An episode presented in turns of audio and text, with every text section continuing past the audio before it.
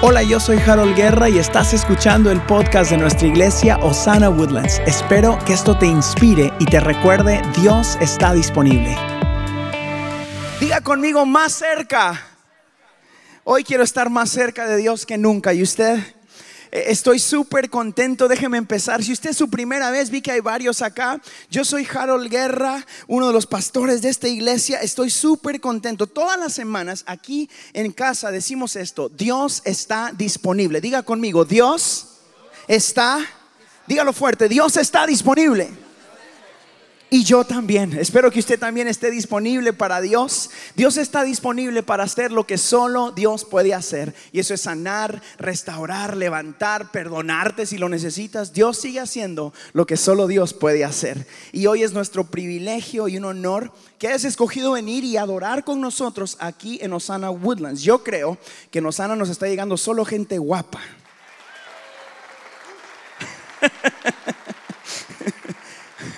Ese aplauso estuvo así bien raro, ¿verdad? Es como que mirando a los feos alrededor. No, yo creo que nos nos está llegando la mejor gente de toda la ciudad y sus alrededores. Dese un aplauso, por favor. Abra su Biblia, si no, mire lo que la Biblia dice en el capítulo 10 y el versículo 14 de Juan. Va a estar aquí arriba. Dice, yo soy el buen pastor. Conozco a mis ovejas y ellas me conocen a mí. Ore conmigo, por favor. Señor, gracias porque tu palabra ya es bendita, es bendecida. Te damos gracias, Dios Todopoderoso, porque tú estás con nosotros. En esta mañana abre nuestros corazones y nuestras mentes a lo que tú quieres decirnos. En el nombre de Jesús, todos decimos amén. Amén. Esta semana tuvimos el privilegio de ir a Chicago. ¿Dónde está la gente de Chicago? Yo sé que hay unos cuantos, David y, este chico, hay unos cuantos de Chicago aquí. Y mi esposa, Carlos, eh, yo y el pastor Alberto o Beto fuimos a Chicago a un entrenamiento pastoral. ¿Cuántos saben que es bueno ir a entrenar y aprender de otras personas? Fuimos a un entrenamiento pastoral, a aprender cómo hacer iglesia, aprender cómo hacer el lado de, atrás de cámaras de la iglesia y el lado de enfrente de cámaras de la iglesia. Y me di cuenta de una cosa que usted quizás ya sabe. Que cuando me reunía yo con esa persona que tenía mucha influencia, que mucha gente eh, estaba alrededor de él para aprender y hacer esto, de que era tan importante la cercanía, diga cercanía Hoy estamos empezando una serie que se llama Más cerca y hablando de lo que tiene que ver de estar más cerca de Dios o cerca del corazón de Dios. Mientras yo me acercaba más a este pastor o a este hombre de influencia que me dijo, sí, la semana pasada estuve con el presidente y la otra semana estuve con el gobernador y, bueno, y ahora estoy con Harold Guerra y yo jajaja, me reí. Le dije, bueno, ojalá que aprendas algo de mí. Y nos reímos ahí. y bueno, me di cuenta de una cosa que estar cerca es importante. Mi mamá, cuando yo era chiquito, me lo decía aquí, y usted se va a recordar quizás, dime con quién andas y... Ese no está en la Biblia ni es un proverbio, oye. Eso, eso alguien se lo inventó, pero es muy, muy eh, verídico. Dime con quién andas y te diré con quién eres. Ah, yo leí hace unos años una estadística que era que te conviertes como las cinco personas con quien más tiempo inviertes. Quiere decir que las cinco personas, espero que uno sea tu esposa o esposo, ¿verdad? O sea que solo tienes cuatro más. ¿Por qué hice así cuatro? Cuatro más. tienes cuatro más para que sean de influencia en tu vida. Qué importante esas cuatro. Quiero darle cinco segundos para que piense cuáles son las cuatro personas que están más cerca de ti. ¿Son de bendición o no? No me conteste. La Biblia dice esto. Yo soy el buen pastor y conozco a mis ovejas. El Señor te conoce. Diga, el Señor me conoce. Y me encanta esto. Y dice, coma, y ellas me conocen a mí. ¿Se da cuenta que no dice me conocen de mí? Repita conmigo, yo necesito conocer a Jesús. Vamos, dígalo bien. Yo sé que, a mí me gusta repetir y usted me va a ayudar un montón porque yo creo que el poder de la boca y el poder de la confesión funciona. Diga, yo necesito conocer a Jesús. Todos en nuestra vida necesitamos más de Jesús. Es tiempo que entendamos la importancia de la cercanía con Jesús. La cercanía con Jesús nos lleva a la intimidad. Yo tuve que estar muy cerca de mi esposa para que pudiéramos intimarnos. Nosotros tuvimos que casarnos y estar cerca y ella conoció cosas de mí que nadie de ustedes conoce y yo conozco cosas de ella que nadie de ustedes eh, conoce. Cuando usted está cerca de Dios, usted puede llegar a una intimidad. Intimidad requiere tiempo y eso requiere de estar con Él día tras día. Hoy quiero animarte a que puedas crecer en cercanía con Dios. Yo creo que mucha gente, mucha gente conoce de Dios. ¿Sí? Usted si va a la tienda, usted si va a, a, donde usted se mueva en su día a día, creo que hay mucha gente que conoce de Dios, pero no conoce a Dios. Escuche bien eso, mucha gente conoce la teoría de Dios, pero no conoce al Dios que usted encuentra en un altar postrado llorando, que por alguna razón quebranta tu corazón. Amén. Hay mucha gente que no ha conocido a ese Dios. Y yo creo que es tiempo de que ustedes y nosotros hagamos lo que la Biblia dice. Mire lo que la Biblia dice en Mateo, en el capítulo 11, versículo 28. Dice, dice esto, vengan a mí todos ustedes que están cansados y agobiados y yo les haré, yo les daré descanso. Diga, vengan.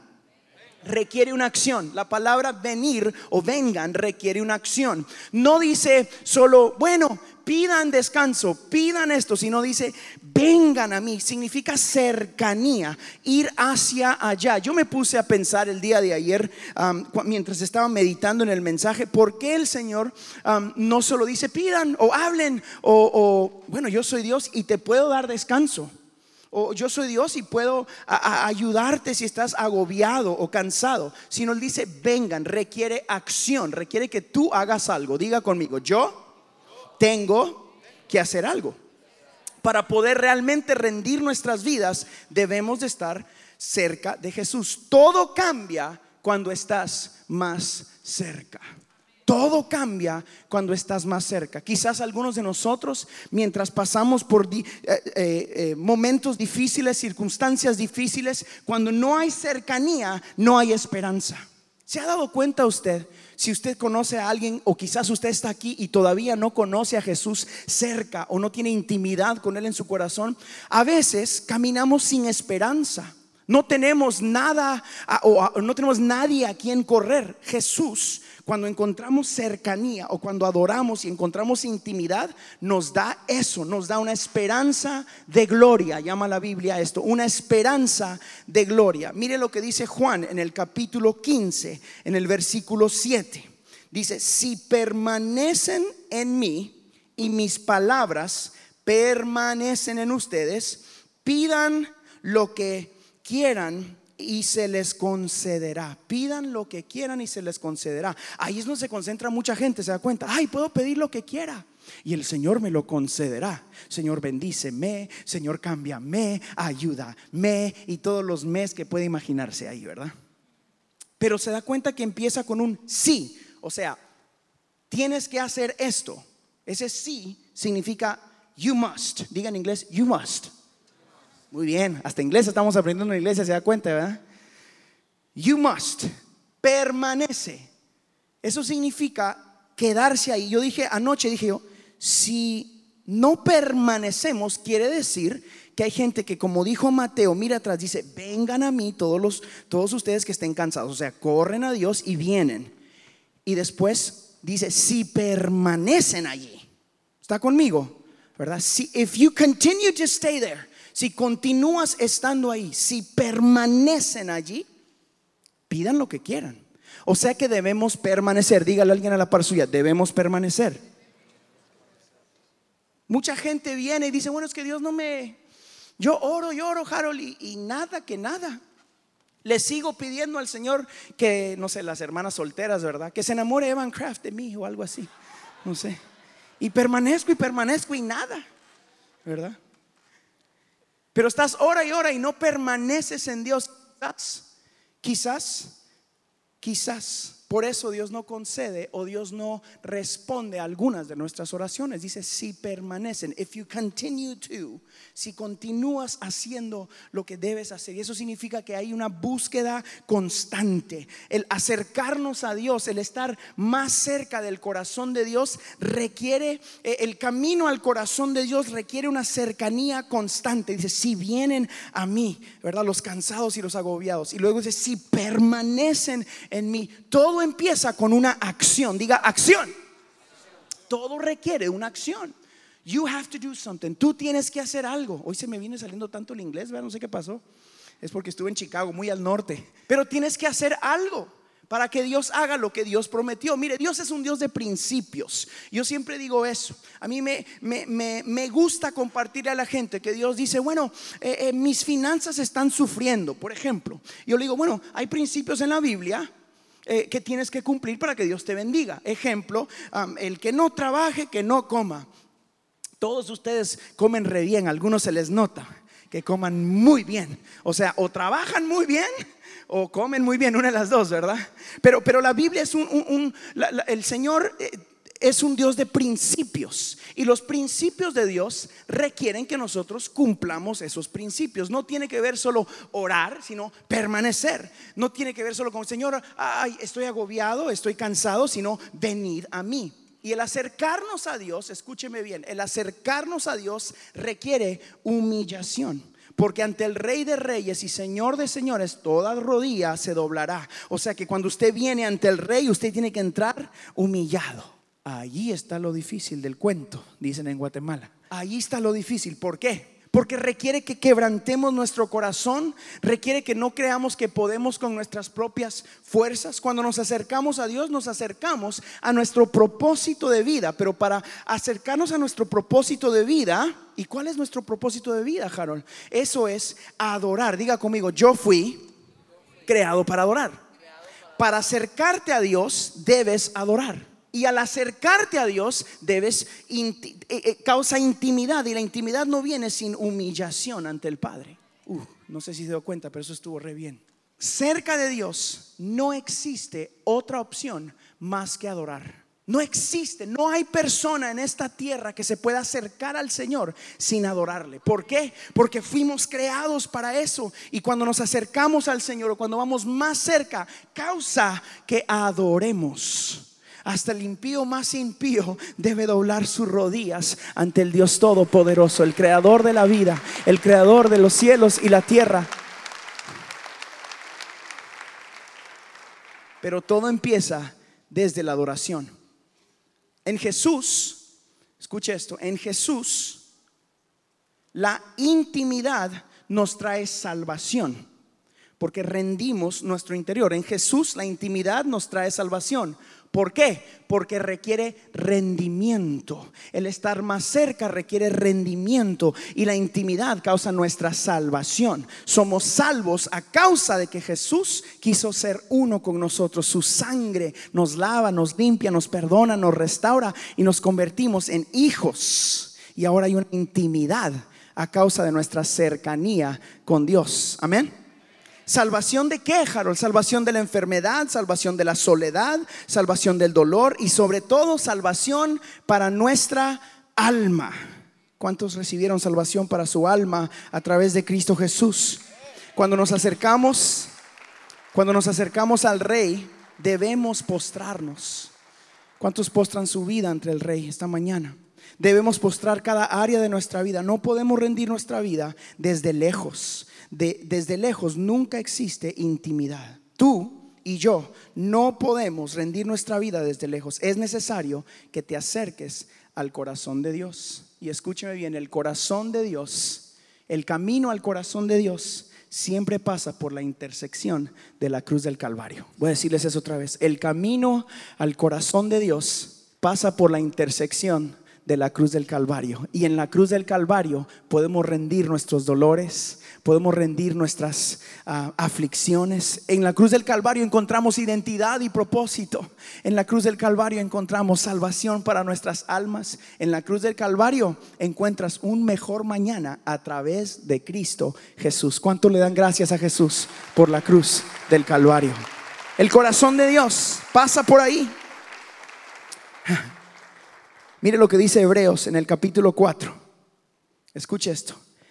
Versículo 16. Así que acerquémonos confiadamente al trono de la gracia para recibir misericordia y hallar la gracia que nos ayude en el momento que más la necesitamos. ¿Cuántos necesitan gracia de Jesús en esta mañana? Sabe, el trabajo de nuestro enemigo cuando tratamos de acercarnos, déjame ese leave this one here. El trabajo del enemigo cuando nos acercamos a él es acusarnos. ¿No le ha sucedido a usted en momentos como lo que sucedió esta mañana donde el Señor nos llama al altar y decimos, yo necesito estar más cerca, voy a correr a Jesús? De repente usted se acuerda todo lo malo que hizo esta semana y dice, no, no, no, yo no levanto mis manos porque pues yo no, yo no ando bien. Yo decía eso, no, yo no, yo no ando bien. El acusador haciendo lo que sabe hacer, acusar, ¿verdad? ¿No le ha pasado? ¿No le ha pasado que cuando alguien dice, vamos, necesito que ores por esta persona porque eh, no se siente bien o, necesita sanidad o necesita esto? Tú dices, no, es que mejor que ore el pastor porque él está más cerca que yo. O, necesito que bendigas a alguien o que, o que hagas algo para el Señor. Y tú dices, no, yo no, yo no estoy, yo no soy digno. Mire lo que la Biblia dice. Así que acerquémonos confiadamente al trono de la gracia para recibir misericordia y hallar la gracia que nos ayude en el momento que más la necesitamos. ¿Y cuál es el momento donde usted más necesita la gracia? Todos los días. Yo necesito la gracia de Dios todos los días de mi vida. Cada momento que yo respiro necesito más gracia. Y hoy, gracias a la promesa de Dios, puedo decir, me acerco confiadamente, voy más cerca porque tengo la gracia de Dios en mi vida. Hoy quiero recordarte en Osana Woodlands que hay gracia suficiente para ti. Tú caminas como hijo, gracias. Caminas como hija, caminas como, como alguien que, que es amado y amada por el Dios Todopoderoso. ¿Cuántos reciben eso en esta mañana? ¿Cuántos son amados en esta mañana? Confiadamente, confiadamente. Acerquémonos confiadamente porque hay misericordia. Así que Encontrarás perdón, salvación, propósito, protección, una nueva identidad a los pies de la cruz. No tendrás otra más opción o otra opción más que adorar. Yo me acuerdo en mi vida cuando yo pensaba y sigo recordándome lo que Jesús ha hecho por mí y por mi familia. Y eso es lo que causa que yo doble mis rodillas ante el rey y diga, no tengo otra opción más que adorar. No tengo otra opción más que adorar en mi vida. Porque Él me ha salvado, porque Él me ha restaurado, porque Él ha cambiado mi manera de pensar. Y la adoración siempre activará las promesas de Dios para nuestra vida. Cuando tú adoras, activas las promesas de Dios para tu vida. Así que mire lo que dice la Biblia, un versículo más, Filipenses capítulo 1, en el versículo 6. Estoy convencido de esto. El que comenzó tan buena obra en ustedes la irá perfeccionando hasta el día de Cristo Jesús. ¿Qué significa cuando el acusador viene mientras tú vienes más cerca y tú quieres correr hacia el Señor y vas detrás del corazón de Dios para adorarle? El acusador te va a acusar y tú puedes decir, el Cristo que me salvó todavía no ha terminado conmigo, estoy siendo perfeccionado. El que comenzó la buena obra en mí la irá perfeccionando. Así que cuando te sientas acusado, cuando te sientas separado, cuando quieras acercarte y, el enemigo viene a acusarte, tú dices, bueno, Dios me está perfeccionando todavía. Sigo caminando, sigo caminando porque Dios me está perfeccionando. Dígale a alguien, Dios me está perfeccionando todavía. Dígale, a los que lo conocen más, ¿verdad? A los que dicen, bueno, pero que no, no eras cristiano tú. Dices, bueno, Dios me está perfeccionando. Adoramos como respuesta a lo que Dios ha hecho en nuestras vidas. ¿Cuántos adoran como respuesta a lo que Dios ha hecho en su vida? ¿Ha hecho Dios algo en tu vida en esta mañana? Yo sé que en mi vida, si yo adoro cuando miro cada uno de ustedes estar aquí en esta iglesia, cuando miro a la gente entrar aquí, yo recuerdo hace más de seis años clamar por cada uno de ustedes. Tenía 30 años yo y, y yo clamaba por ustedes, aunque usted no lo crea. Me recuerdo, decía Señor, el día que nosotros estemos en esa casa que tú nos has prometido, yo quiero la gente correcta gente que te ame, gente que brinque, que salta. Siempre le digo a Elena, yo recuerdo mirar esta casa y decir, yo quiero gente que ame a Dios con todo su corazón, que no le importe quién lo mire, quién no lo mire, sino que sea tan agradecido que tenga que ser gente expresiva para Dios. Expresiva para Dios, porque Dios ha sido bueno. porque Dios ha sido bueno.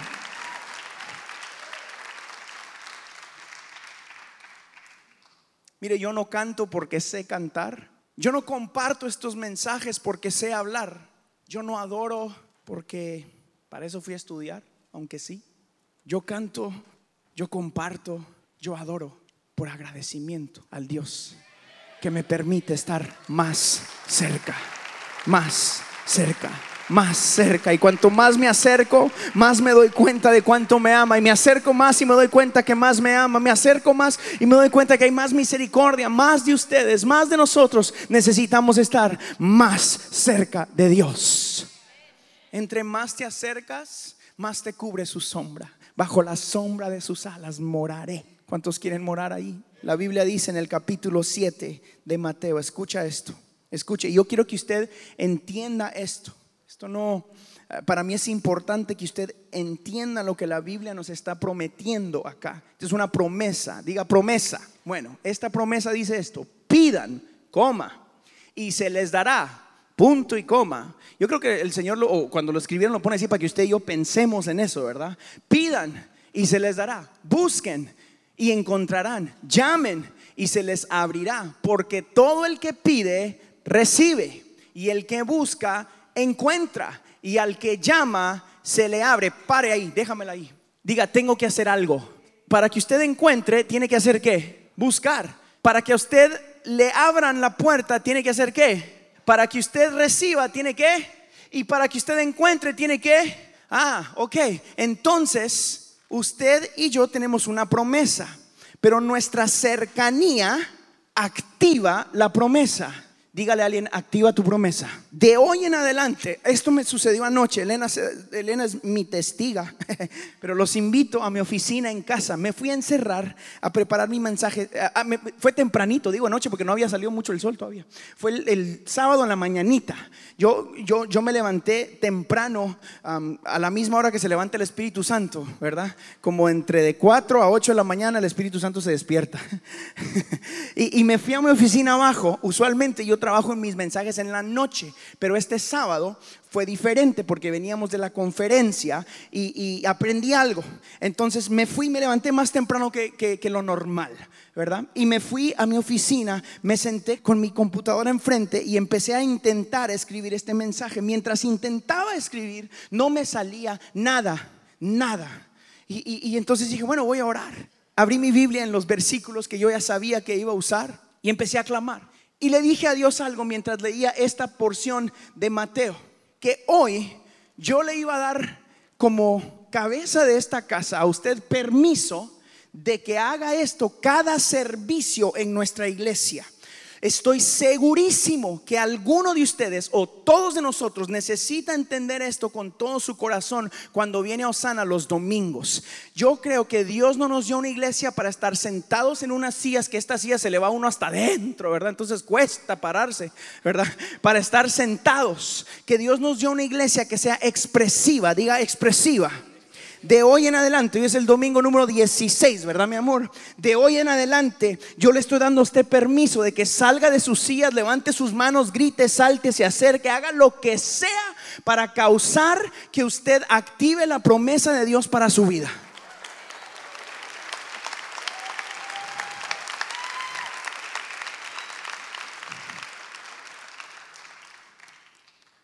Me senté ahí y le dije, Señor, ¿qué está sucediendo en nuestras iglesias? Yo me acuerdo cuando yo era niño correr a los altares cada domingo y ser quebrantado por el Espíritu Santo. Chavito sin entender palabra, chavito sin entender mucho, y corrí a los altares a decir, yo no entiendo ni por qué, pero necesito de Dios. Y desde esos tiempos hasta el día de hoy, algunos de esos domingos me mantienen con el fuego del Espíritu Santo dentro de mi corazón porque estaba más cerca. Y por alguna razón... La cultura fue cambiándome. Y el día sábado en la mañana, mientras yo hacía este mensaje, Dios me dijo, yo no te llamé a ser iglesia que vaya con la cultura. Te llamé a ser una iglesia que esté más cerca de mi corazón. Y el corazón de Dios adora, el corazón de Dios es expresivo, el corazón de Dios tiene ruido. El corazón de Dios, hay sanidades. El corazón de Dios está llenando gente que habla en lenguas llenas del Espíritu Santo, porque eso creo yo. Que no se ha acabado el tiempo de los milagros. I refuse to pastor a church like that. Me rehuso a ser parte de una iglesia que esté, perdón, esto fue Dios y yo, bienvenido a mi oficina el sábado, ¿ok? Me rehuso a pastorear una iglesia con gente que no tenga hambre y sed de justicia. Me rehuso a pastorear una iglesia que no esté más cerca del corazón de Dios. Me rehuso a entretenerte. I won't do it. Me voy a hacer conciertos. Ahí sí soy bueno para entretener. Ahí soy bueno para predicar porque es parte de lo que se hace. Pero de hoy en adelante, yo clamé y le dije, Señor, yo quiero una iglesia cerca de tu corazón. Señor, yo voy a liderar una iglesia que quizás no tenga todo, pero te tenemos a ti. Just closer to you.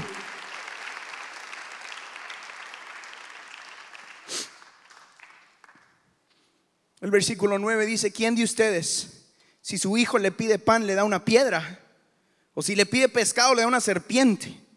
Pues si ustedes, aun siendo malos, saben dar cosas buenas a sus hijos, ¿cuánto más su Padre que está en el cielo dará cosas buenas a los que le pidan? Pidan, permanezcan y vengan. Esos tres versículos esa mañana, ayer, mientras yo clamaba a Dios en lo espiritual, tomé sus vidas, las de sus hijos, las de los líderes y las de los muchachos que nos ayudan con seguridad, con las cámaras, con el sonido.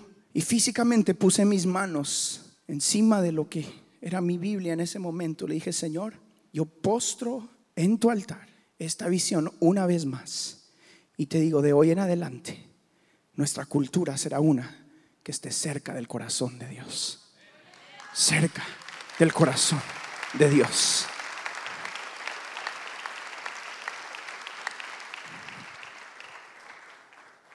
Entiendo que eso no es lo más cool a veces.